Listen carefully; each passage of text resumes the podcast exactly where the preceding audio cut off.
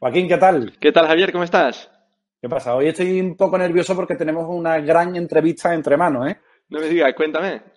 Hoy entrevistamos a Melisa Lavaselli, es psicóloga y, bueno, es experta en psicología infantil, tiene un máster en, recursos humanos, eh, en fin, tiene, hace muchísimas cosas, trabaja incluso en el Colegio de Psicólogos de Sevilla, en el grupo de trabajo de altas capacidades.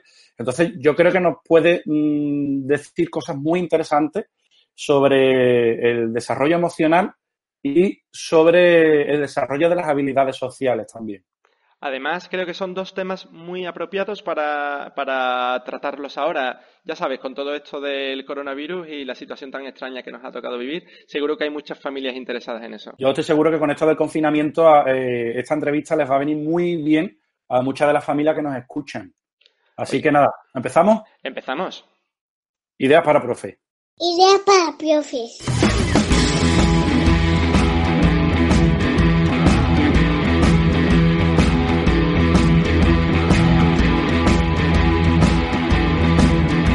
Ahora también en podcast.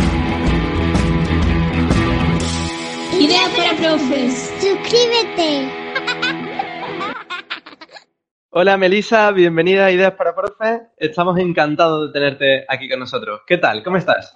Buenas tardes, Joaquín. Buenas tardes, Javier. Muchas gracias por invitarme y bueno, aquí estoy muy contenta de participar. ¿Cómo llevas todo esto de la cuarentena? La verdad es que bastante bien, intentando, bueno, como he dado los consejos que he dado, eh, cumpliéndolos, ¿no? Siguiendo una rutina y, manteniendo mi vida dentro de lo normal para lo que es la cuarentena, pero muy bien. Oye, pues nos alegramos de que vaya todo bien.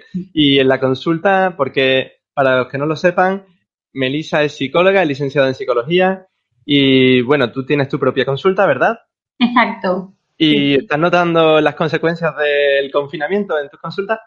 Sí, bastante. La verdad es que veo que afecta diferente a niños, adolescentes y adultos, pero estoy notando, bueno, las consecuencias. Bueno, Javier, y oye, ¿por qué hemos invitado hoy a, a Melisa, Ideas para Profes? Sí, bueno, la hemos invitado porque el propósito de la entrevista no era otro que hablar sobre educación emocional y el desarrollo de las habilidades sociales.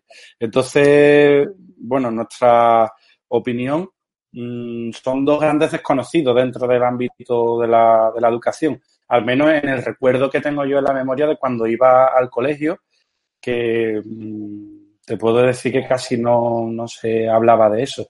Eh, incluso cuando empecé a trabajar, eh, sí que de alguna forma empezaban a aparecer estos conceptos eh, en, las reuniones de profesores, formaciones que hemos recibido, mucho relacionado con educación emocional y sobre habilidades sociales. Eh, lo veo más relacionado con algunas metodologías activas que se están empezando a, aplicar ahora. Entonces, bueno, para quien no esté familiarizado con este concepto, con quien no le suene mucho esto de, educación emocional y el desarrollo de habilidades sociales, ¿nos podría explicar un, poquito en qué, en qué consiste eso del desarrollo emocional? Bueno, el desarrollo emocional es un concepto bastante amplio, ¿vale? Que implica muchos factores, pero bueno, yo lo podría resumir en que, digamos que es el proceso por el cual el niño empieza a formar su identidad, la seguridad en sí mismo, la autoestima, eh, el cómo se relaciona con los demás y, empieza en la, en la, infancia. O sea, la primera relación que se desarrolla afectiva o emocional es con los padres. Entonces, eh, bueno, se puede decir que a partir de los dos meses o así, los niños tienen la capacidad de, diferenciar las expresiones faciales, que no significa que las entiendan. O sea, yo tengo cara de tristeza, no significa que esté entendiendo el niño que yo estoy triste pero sí que tengo una cara distinta que cuando estoy contenta o estoy que tenga otro tipo de emoción. Y lo resumiría en eso. Sí. Es que justo al hilo de esto, que casi que responde la pregunta, eh, le hicimos hace una semana una entrevista a Cristina Gorri, que es profesora de, secundaria de Valencia, porque escribe un libro eh, sobre historia, es profesora de historia, y muy inquieta también, entonces va buscando eh, su forma de hacerse con, sus clases y sentirse ella más cómoda y hacer que sus alumnos aprendan mejor. Entonces nos lanzaba esta pregunta a través de redes sociales. Nos decía también cómo explicaría a las familias las ventajas de la, de la educación emocional. Bueno, las ventajas son muchas, pero casi todas están relacionadas con, mejorar el, conocimiento en sí mismo, en mejorar la confianza, lo cual ese tipo de, factores, confianza en sí mismo, autoestima, son los que van a, luego influir en cómo te relaciones con los demás y cómo gestiones los problemas. O sea, incluso la gestión del estrés frente a situaciones cotidianas que te toquen vivir. Son, bueno, son muchos los, mm, las ventajas de la educación emocional. Pero digamos que como los grandes pilares son los que, los que te digo. Oye, Melissa, ¿y, cómo está afectando todo esto de, la cuarentena en el estado emocional de, digamos, de los estudiantes? ¿Esta situación, además, afecta de igual modo a los más pequeños y a los adolescentes? No, yo creo que eh, está afectando y, no solo está afectando, sino que va a traer consecuencias bastante importantes. Eh, yo creo que en todos sí puede afectar al mismo nivel factores de sueño, de alimentación y, puede que de estado emocional. Pero, por ejemplo, los más pequeños, o sea, me refiero por pequeños a los menores de 12, de 12 años, eh, yo creo que les puede traer, y, en algunos casos está pasando, mm, despertar muchos miedos y fobias. Por ejemplo, la fobia que se puede generar salir a la calle, asociar el salir con algo malo o algo negativo. Eh, fobias y miedos. Y en el caso de adolescentes, puede traer como consecuencias, y en algunos casos está ocurriendo, más adicción a las redes sociales. Eh, cuando puedan salir, el problema que puede ocurrir es que todo lo que no han hecho, todo lo que no han salido, todo lo que no han bebido, todo lo que no han probado, quieran como recuperar ese tiempo y, puede ser una de las consecuencias. Pero actualmente eh, lo que sí comparten niños y adolescentes son factores de ansiedad, de ansiedad y de problemas de sueño, de, en fin, de hábitos. Y perdona, Melissa, que te interrumpa. ¿Y cómo se podría reflejar todo esto de la ansiedad en casa? Sobre todo en cambios de conducta. En estar más irritables, en malas contestaciones, eh, a lo mejor, bueno, no querer hacer los deberes, eh, cambiar los hábitos de alimentación, comer más, comer mucho o no querer comer. Ahí se puede ver eh, cuestiones de ansiedad. Eso desde luego me pasa a mí, me estoy comiendo mucho más. luego, me va a pasar factura, pero... no, la verdad es que, está afectando a todos, porque la situación es muy compleja y es muy nueva, incluso para los profesionales. Bueno, Javier, si no sales a la calle y no te ven, no pasa nada, ¿eh? Sí, no. bueno, eh, Melissa, mencionabas antes que, que, bueno, que el desarrollo emocional casi que empezaba eh, de bebé, ¿no? Con unos dos meses que empezaba a reconocer eh, expresiones faciales. Que se, va desarrollando en la infancia. Entonces, ¿cómo, ¿cómo crees tú que puede afectar un desarrollo pobre, eh, un desarrollo emocional pobre en, la infancia? ¿O cómo puede llegar esto a condicionar a un adulto? Bueno, lo puede condicionar de muchas maneras, pero sobre todo eh, la confianza en sí mismo, por ejemplo, de cara al futuro o cuando es adulto, a la hora de realizar un trabajo, no verse capaz, sentirse siempre inferior que los demás, eh, en las relaciones sociales, el no tener habilidad para comunicarse, no tener la capacidad de ser asertivo, no tener mm, recursos para enfrentar cuando hay un conflicto, el cómo comunicarse o el cómo mm, hacer saber que no está de acuerdo, eh, de todas estas formas puede afectar. Pero es cierto que, cuando hay un, pobre desarrollo afectivo, emocional, siempre hay consecuencias. O sea, no, no se salva de las consecuencias negativas. Sí, de alguna forma se puede ver afectado el, bienestar, ¿no? De un adulto que haya pasado por un desarrollo emocional pobre durante su infancia, ¿no? Sí, sí, sí. Como vemos, como vemos, Melissa, perdón, eh, la educación emocional es importantísima, pero sin embargo, en los centros educativos estamos empeñados en aferrarnos, digamos que a un plan de estudios, a cumplir con determinados objetivos, a dar ciertos mm, contenidos, pero nos olvidamos de, digamos, de profundizar en el desarrollo emocional de los alumnos y de optimizar sus habilidades sociales, que bueno, en nuestra opinión, eh, deberían ser la parte más importante de la educación infantil y primaria. Eh, con respecto a esto, ¿cuál es tu punto de vista eh, en el ámbito, digamos, cuál es tu punto de vista con respecto a lo que se está haciendo en el sistema educativo actual para, para desarrollar eh, la educación emocional?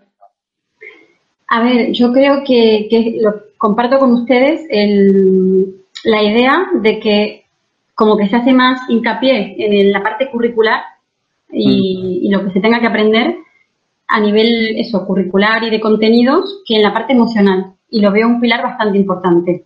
Creo que y por lo que observo a mi alrededor en muchos centros educativos se le pone muchas ganas, pero creo que falta formación en el tema para poder acompañar mejor a los alumnos. Falta formación y falta tiempo. O sea, ¿crees que, ¿crees que se está trabajando correctamente desde las escuelas para, para facilitarte un poco la pregunta? No creo que sea correcto o incorrecto, porque creo que cada profesor con sus recursos hace lo que puede. Creo que es cuestión de que le falta tiempo, eh, mm, digo, en el horario de clases falta tiempo para, para trabajar el tema y quizás sí que falte al profesorado formación más específica en el tema. Pero no que se haga correcto o incorrecto. Creo que cada uno aporta lo que puede. Desde luego se está haciendo, hablo mm, por mí y por lo que vivo en mi colegio, se está haciendo un esfuerzo muy grande en, formarnos en este ámbito. Yo vamos, tengo en mente a, a, la orientadora de mi cole que nos habla muchísimo sobre, sobre las emociones y bueno, también trabajo como formador, voy a otro, visito otros colegios y, formo a otros profesores. Y sí que es verdad que el, en, cuanto a metodología, eh, ha entrado este concepto de las emociones, de emocionar a los alumnos para que aprendan mejor, y que eso casi que no se escuchaba antes. Y mm, hago siempre la comparativa con, con, bueno, con la vida eh, la experiencia que tuve yo en, el colegio cuando era niño. Entonces, eh, sí que veo una evolución grande. Estamos hablando a lo mejor de, no sé, unos 20 años y ha habido una evolución muy grande. Se han dado pasos agigantados. Entonces, bueno, nos ha tocado vivir esta situación eh, de confinamiento y, y, bueno, en mi opinión, educamos todos. Educamos todos, creo. Eh, eh, seamos profesionales de la enseñanza o no, eh, creo que gran parte de la responsabilidad de educar recae sobre la familia, lógicamente. Que muchas veces parece que no, nos encargan a nosotros esa labor, pero mm, nos tiene que quedar claro que es un trabajo en equipo. Entonces, teniendo la suerte de contar con una profesional como tú en este ámbito, ¿Qué consejos le podrías dar a, las familias para que puedan trabajar con sus hijos un correcto desarrollo emocional? Sobre todo en estos días que, casi que nos llevan al límite, ¿no? Decías que hay más ansiedad, que hay eh, comportamiento un poquito más extremo, ¿no? Eh, eh, que se puede manifestar de muchas formas.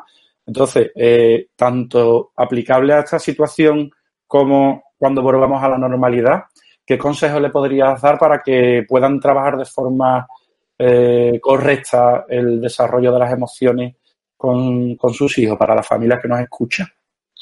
A ver, yo creo que lo principal en todo esto, eh, la piedra angular, es la paciencia, que se pierde pronto, que también es comprensible, porque estamos en una situación muy extrema, muy nueva para todos, para incluso para los profesionales, para los padres, para profesores, para todo el mundo.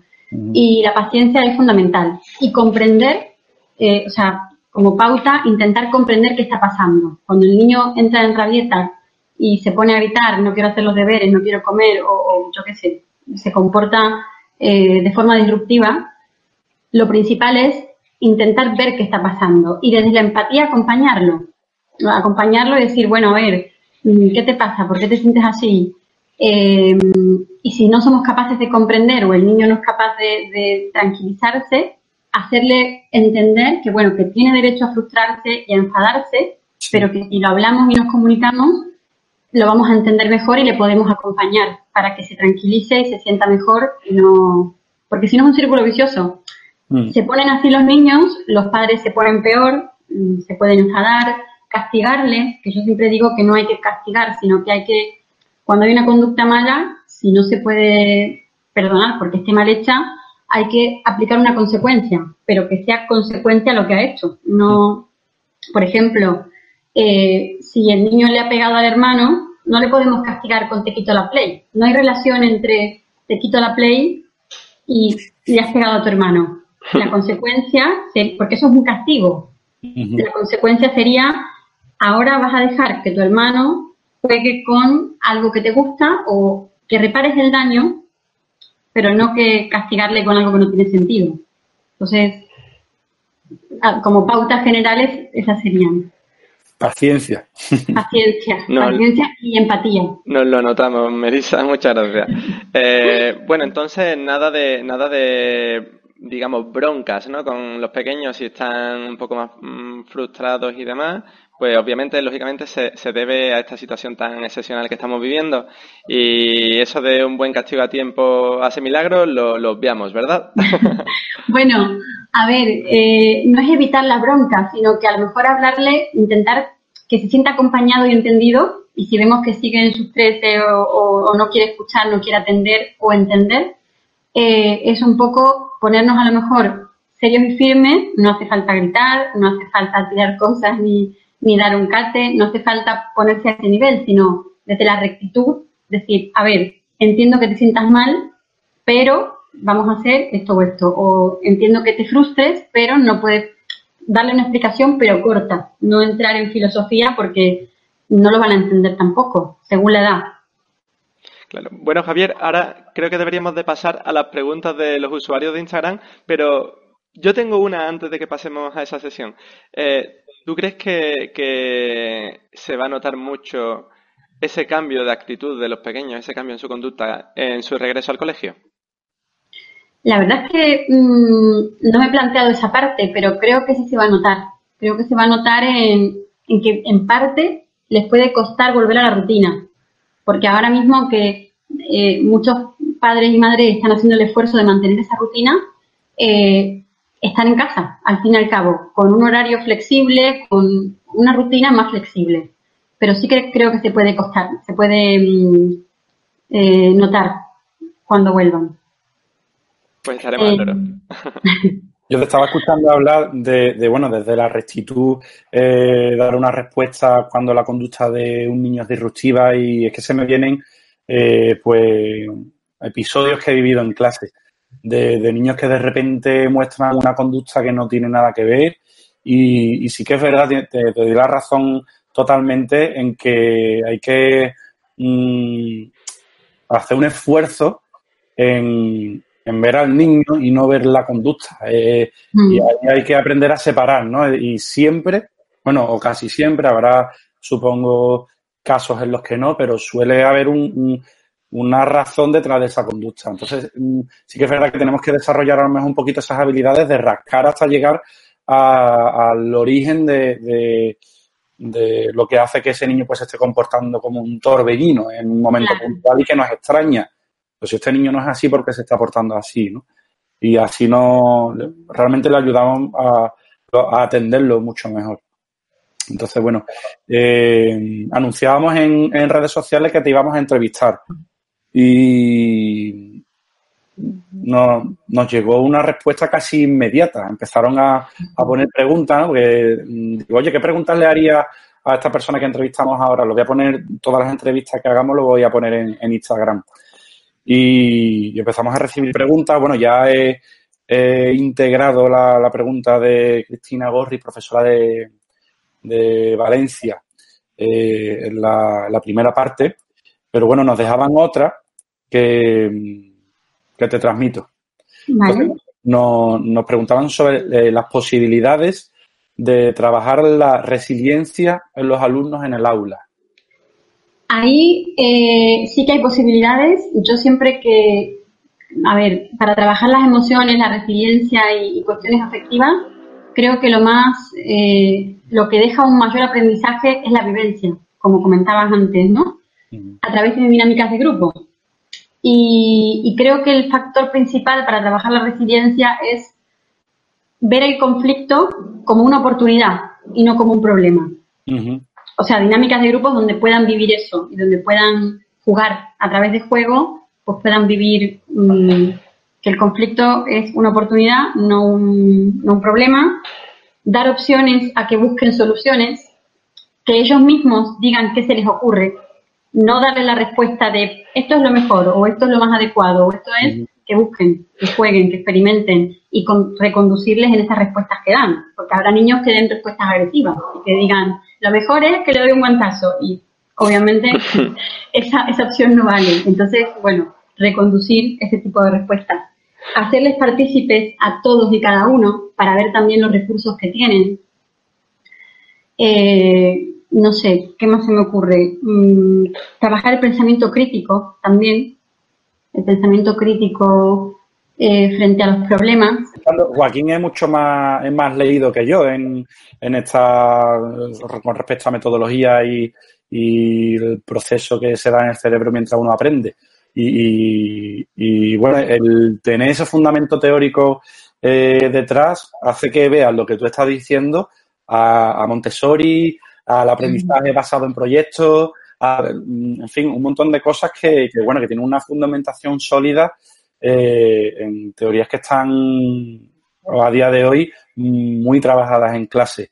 Entonces, bueno, eh, de alguna forma quiero decir con esto que todo lo que se hace en clase, cuando eh, hablamos de emociones eh, a los padres explicándoles lo que vamos a hacer en clase con los niños, oye, pues que no es que seamos unos hippies. es, que, es que tiene, tiene un, una razón. Una teoría. Exactamente, una, una, teoría y un funcionamiento real. Exactamente. Exactamente. Entonces, bueno. bueno, y es que Javier, es que precisamente por ahí es donde iba la siguiente pregunta. Eh, nos preguntaban también eh, que qué dinámicas clave se podrían trabajar, ¿vale? Para eh, en clase para desarrollar la gestión de las emociones en la etapa primaria. Bueno, lo primero y principal hay que enseñarles cuáles son las emociones, los diferentes tipos de emociones. Luego que las identifiquen a través de juegos, identificar en el, propio niño cuando está sintiendo, por ejemplo, frustración, cuando está sintiendo eh, euforia.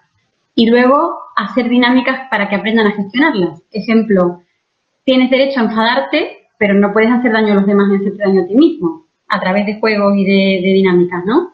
Eh, un, un, material que es bastante positivo para las dinámicas en clases de gestión de emociones es el emocionario, el libro del emocionario.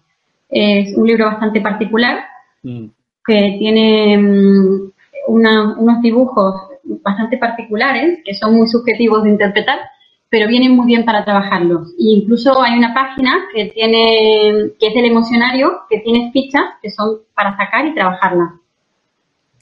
Que a nivel grupo vienen muy bien. Ese libro lo tenemos en el cole y yo lo, lo conozco. Y sí que es verdad que es una herramienta eh, esencial para trabajar las emociones en clase. Eh, bueno, tengo otra pregunta también de nuestros seguidores de Instagram. Eh, hemos estado hablando de, bueno, del beneficio que tiene eh, la, la, educación emocional para el autoconocimiento. Entonces nos dejaban esta pregunta, ¿cómo trabajar la inteligencia emocional en bachillerato? Pues un poco lo que he dicho para primaria, es decir, enseñar las emociones aprender a identificarlas cuando las están sintiendo y, dinámicas para gestionarlas. Un libro que es muy bueno, que bueno, a ver, no es específico para adolescentes, pero puede, yo creo que están en edad de leerlo y entenderlo, es Fortaleza Emocional de Tomás Navarro, que te da como pautas y es muy práctico. El libro es bastante práctico, no es la típica teoría, sino que te pone ejemplos, ejercicios y, y para bachillerato creo que está muy bien ese libro. Es que muchas veces son los grandes olvidados, ¿verdad? Los chicos de la ESO, los chicos de bachillerato, relacionamos las emociones con primaria y con infantil, pero sí que es verdad que, que ellos están en una etapa muy crítica donde el cerebro se está reconstruyendo. Eh, en la adolescencia, ya sabemos, es una bomba y es cuando más hay que entenderlo. Más Romera dice que es cuando se merecen un abrazo, porque es la, la etapa más crítica. Y sin embargo, nos olvidamos de, de, trabajar las emociones con ellos y nos centramos en, en la meta de, de, la selectividad. No, y aparte es cierto que es importante en primaria y en infantil trabajarlo porque es cuando es el momento más crítico, por así decirlo, cuando se empieza a formar ese desarrollo emocional, pero como decía Joaquín, la parte de la adolescencia justamente adolecen, o sea, es una etapa muy donde todos se, los sentimientos tienen una intensidad tremenda y todo se vive con mucha, con mucha intensidad. Entonces, es cierto que, que son olvidados porque están eso, pendientes de la selectividad y, y es cuando a más conflictos se pueden enfrentar porque están descubriendo el mundo y descubriéndose como personas, ¿no? Que hasta los 25 años más o menos se está formando la personalidad. O sea que. Y es que la, la, la, secundaria, los, los adolescentes, los lo veo de lejos, ¿no? porque no doy clase en secundaria, simplemente eh, me limito a primaria, conozco bien lo que pasa dentro de mi etapa, pero mm, me resulta siempre, bueno, en base a lo que he ido viendo, me resultó muy chocante eh, mi primera clase, ¿no? en la primera tutoría que te dan, te vuelcas y, el vínculo emocional es inevitable. Entonces, eh, me tocó subir a, secundaria hace poco, visité mis antiguos alumnos, mis niños, yo les, digo mis niños, porque es que casi que los he visto evolucionar, están ahora en tercero de la ESO, y los vi tan cambiados, es que el, el, periodo de, adolescencia eh, es, una, es un cambio tan radical que me da la impresión pues que si no se ha hecho un buen trabajo eh, en el desarrollo de las emociones lo pasan regular porque no entienden qué les pasa. Exacto. sí, los veía, estábamos hablándole de...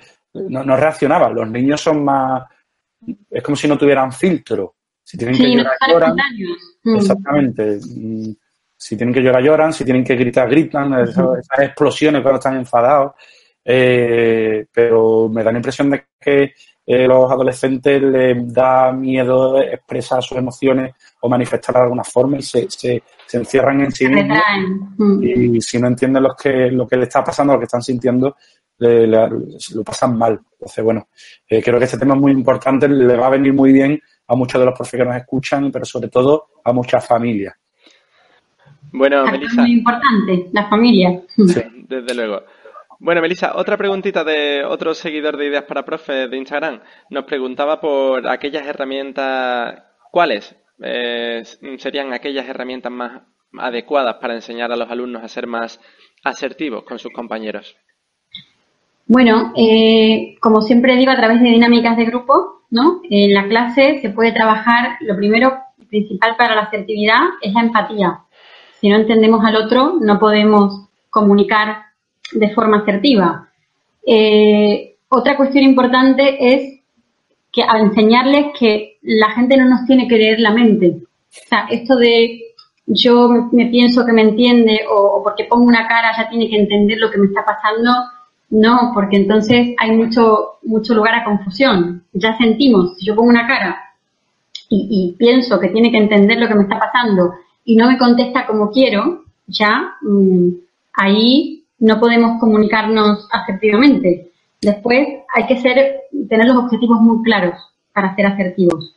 O sea, mm, no, se me ocurre un ejemplo ahora, pero si yo tengo claro lo que quiero, lo voy a comunicar de forma más, más fácil y más concreta. Que no voy a entrar en, en diplomacia y en cosas que se puedan malentender para ser asertivo.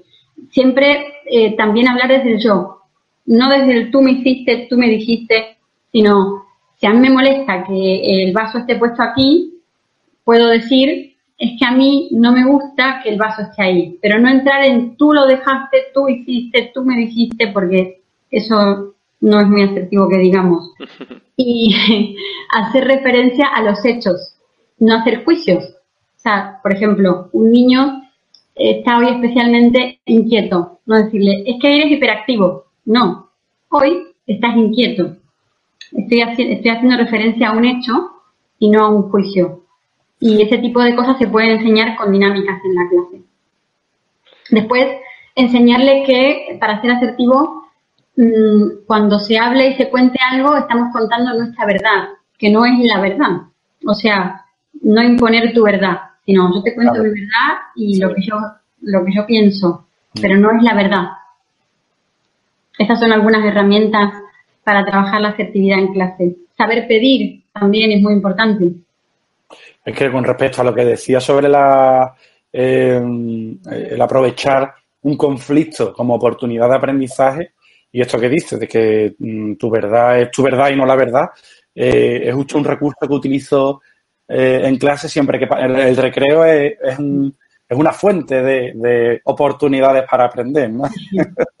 Entonces, siempre, siempre surge algún conflicto que, que, aprovecho y dejo de lado mm, lo que haya que trabajar en ese momento. Luego tendremos tiempo de correr pero es que ahí es donde tenemos que trabajar los, docentes de primaria, en este, en este tipo de conflictos. Entonces, eh, algo que hago yo en clase, que me sirve muchísimo, es eh, el niño que me viene, profe, que es que fulanito me ha hecho tal cosa y entonces mm. llamo a fulanito, me cuenta su versión, ¿alguien ha dicho algo? Sí, yo, profe, yo venga. Entonces, acaba participando toda la clase dando su versión y al final la conclusión es esa. Fíjate que solo ha pasado algo, una cosa, en el patio y hay 23 versiones diferentes. Entonces, para esta persona su versión es la correcta, para esta persona su versión es la correcta y con eso trabajamos. Entonces entienden que de alguna forma eh, su visión pues mm, puede que no sea eh, la verdad. Claro. Está sujeta a, la versión de cada, de cada uno, ¿no? A la creencia de cada uno. Exacto. Eso es, clave. Y seguramente por eso, Javier, están cada vez más en boga las escuelas democráticas. Bueno, por cierto, eh, tenemos una pregunta, ¿no? Una la pregunta. La pregunta. Hay una pregunta que hacemos a todos, a todos los invitados, a todas las personas que, invitamos para participar en estas, en estas entrevistas, eh, porque de alguna forma mm, a todo el mundo que estamos entrevistando hace algo por la mejora de la educación. Está poniendo su granito de arena de alguna forma que se mejore eh, la educación. Entonces, eh, cada uno tenemos nuestras ideas de cómo sería la educación mejor. Yo te lanzo esta pregunta.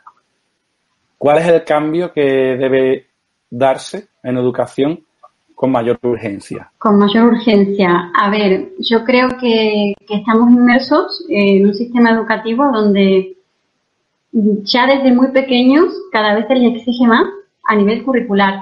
O sea, yo lo que, lo que veo, además como mi experiencia de cuando recuerdo de estar en infantil o de, estar en primaria, em, los niños desde infantil ahora tienen, por ejemplo, tareas. Yo recuerdo mi infancia jugar y disfrutar y salir y hacer cosas y no tener obligaciones. No, no quiero decir que no haya que mandarle deberes, que no, pero eh, que son niños, que no nos tenemos que olvidar que son niños y que y entiendo que no es una cuestión del profesorado, sino que viene impuesto desde arriba, desde el sistema educativo, donde desde pequeñitos y ya tienen que entrar en primero sabiendo leer mínimamente, escribir mínimamente y, creo que eso antes no era así y no pasaba nada y todos estudiábamos y todos crecíamos y nos desarrollábamos correctamente. Creo que, que eso es lo que debe cambiar, pero desde arriba, desde el sistema educativo no al profesorado, porque el profesorado tiene que hacer, aparte de que utilizan sus propias herramientas, pero tienen que seguir un currículo. No, no pueden eh, hacer lo que quieran con el libro de lengua, por ejemplo. Y, y creo que eso es lo que hace falta cambiar.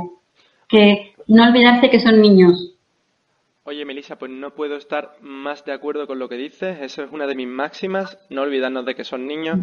Y es que la verdad es que pronto le vamos a, pedir el currículum a los niños de, infantil para que pasen a primaria. Y desde luego eso no puede ser. Eh, tenemos que, respetar el desarrollo natural, ¿verdad? De, de, de nuestro Evolutivo. Exactamente. Y bueno, pues lo que te he dicho, no puedo estar más de acuerdo con, tus palabras. Eh, me parece, a ver, muchas gracias, pero me parece fundamental porque después surge, de esto surgen una serie de consecuencias de, lo que estamos diciendo. Cuando se les exige tanto, no se respeta muchas veces el ritmo de cada, de cada niño, ocurre que surgen las etiquetas, ¿no? Cuando tiene a lo mejor su ritmo de madurez o cognitivo bueno, pues va a su ritmo, pero no implica que tenga un problema, surge la etiqueta de eh, tiene un retraso madurativo, es hiperactivo, mm, no, o sea, cada niño tiene su ritmo y no implica que tenga un problema porque no cumpla el currículo que hoy se le exige para, para estar en primer, primero de infantil, para estar en, en el último año de, en primero de infantil, no, perdón, en primero de primaria, Eso, creo que esa es la consecuencia que trae, niños etiquetados, ¿no? Y aparte Eh, sobreexigidos para la edad que tienen. que con- conforme hablamos con, con, con uno y con otro para hacer estas entrevistas, nos damos cuenta que tenemos todos muchas cosas en común en cuanto a la visión que tenemos de la educación y me parece muy curioso.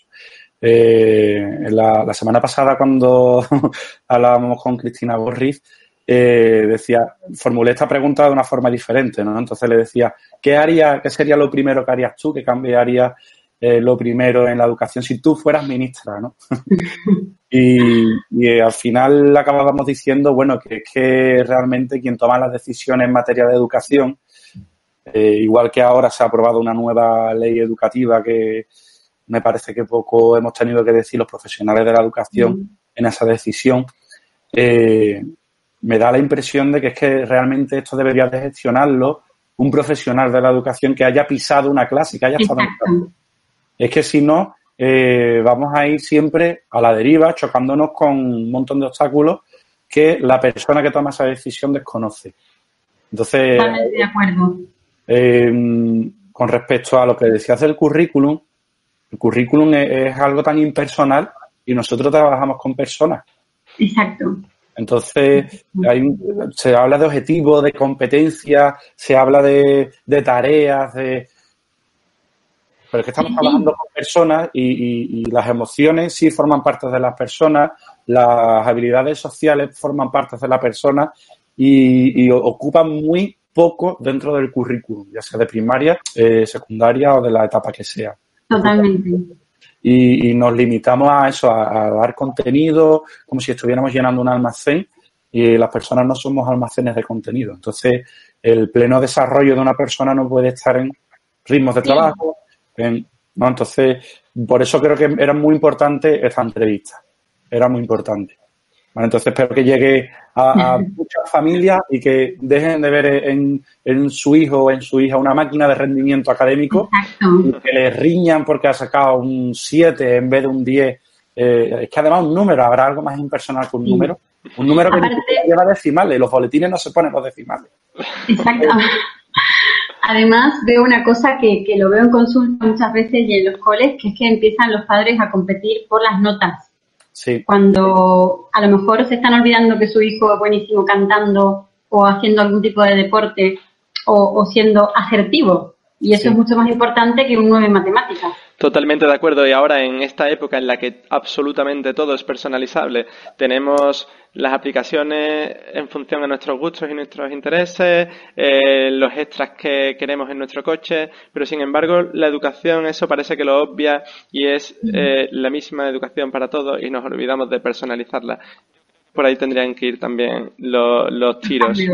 Sí, sí, sí. Melissa, Totalmente de acuerdo. Yo creo que vamos a tener que reformular. Yo sé- Joaquín, yo sé que, que te cae muy mal Howard Gardner. No me cae mal, no me cae mal. Me, eh, me parece que su teoría está mal planteada. Ya, te- ya lo comentaremos en otro vídeo. Vale, por, ahí- por ahí va los tiros. Yo creo que vamos a tener que reformular esa, vamos a tener que reformular esa teoría de Howard Gardner, mm, quitarle el nombre de inteligencia a ese Múltiple. a esa múltiple y llamarlo de otra forma, ¿no? Pero es- pero es Porque que- realmente Thurston and Thurston en el 38 ya hablaba de capacidades, no hablaba de inteligencia. O sea que hay que, hay que No. hacer una revisión bibliográfica y volver un poco más atrás. Joaquín, aquí tenemos una oportunidad de, de publicar algo gordo, ¿eh? bueno, eh, Melissa, muchísimas gracias por participar. Te agradezco muchísimo que nos haya ayudado a lanzar este mensaje, porque de alguna forma estamos aprovechando eh, el éxito que no esperábamos que ha tenido el canal de YouTube, eh, el crecimiento que está teniendo también en redes sociales y eso. Estamos aprovechando esto para mandar este tipo de mensajes, que creo que es muy útil, sobre todo, soy muy pesado, pero sobre todo para las familias. Porque yo al mes, yo acabo de ser padre hace unos 10 meses y, y yo no he hecho ninguna formación para ser padre. Claro. No hay, ningún, no hay ningún curso, no hay nada que nos enseñe a ser buenos padres. Entonces, eh, creo que este tipo de, de contenido, este tipo de mensajes y de entrevistas les va a venir genial a muchísimas familias. Muchísimas gracias, Melissa. Gracias a vosotros por Muchas hacerme gracias. partícipe y por, por mm, dejar que dé mi opinión y que aporte lo que, bueno, lo que llevo a la práctica. Estoy seguro. Muchísimas gracias. Pues muchísimas gracias, Melissa. Ha sido un placer tenerte hoy con nosotros. Igualmente. Un saludo, Javier y Joaquín. Muchas gracias. Hasta luego, Melissa. Adiós. Gracias. Ideas para profes. Bueno, Javier, desde luego, tenías razón. Qué entrevista tan interesante la de hoy, la de Melissa Lavaseli. Ha estado súper bien. Ha sido un acierto invitar a Melissa porque es que ha dicho cosas muy importantes. ¿eh? Y bueno, y para, para resumir esto en tres puntos clave, mm, ¿cómo lo resumirías tú, esta entrevista? De todo lo que ha dicho hay cosas que, que quiero resaltar. Una, una de ellas, eh, bueno, que el desarrollo emocional se da desde una edad muy temprana. A, me parece que ha hablado de unos dos o tres meses. Eh, y que bueno, y que se desarrolla durante toda la, la infancia. Luego, otra cosa muy importante es que eh, un desarrollo emocional pobre durante la infancia puede afectar en la vida adulta. Entonces, mm, creo que deberíamos de replantear lo que decimos, lo que hacemos en clase, porque es que desde luego puede pasar factura al cabo de los años cuando ni siquiera esta persona esté ya en clase en el colegio. Y ya por último, bueno, pues mm, me ha parecido muy acertado, me ha gustado mucho que haya recomendado un libro. Ha recomendado Fortaleza Emocional de Tomás Navarro. Eh, no sé tú, yo el libro que me recomienda es el libro que me tengo que leer, así que ya tengo deberes. Desde luego que sí, me lo apunto yo también. ¿A quién entrevistamos la semana que viene, Joaquín? Pues la verdad es que la semana que viene tenemos una entrevista súper interesante. Entrevistamos a Tamara Chubarovsky. Uh. Si te interesa las metodologías activas o alternativas, o si te interesa Baldor, o si ya conoces las rimas con movimiento, no te lo puedes perder. Desde luego están saliendo entrevistas muy potentes. ¿eh? Eso me gusta además que, que, fíjate que en todas las entrevistas que estamos haciendo siempre hay algo común, ¿eh? siempre hay esa inquietud porque la educación mejore. Eso me gusta. Bueno, Joaquín, nos vemos en la semana que viene, ¿no? Con la entrevista a Tamara Chubarovsky. Nos vemos la semana que viene, Javi. Hasta la semana que viene. Hasta luego.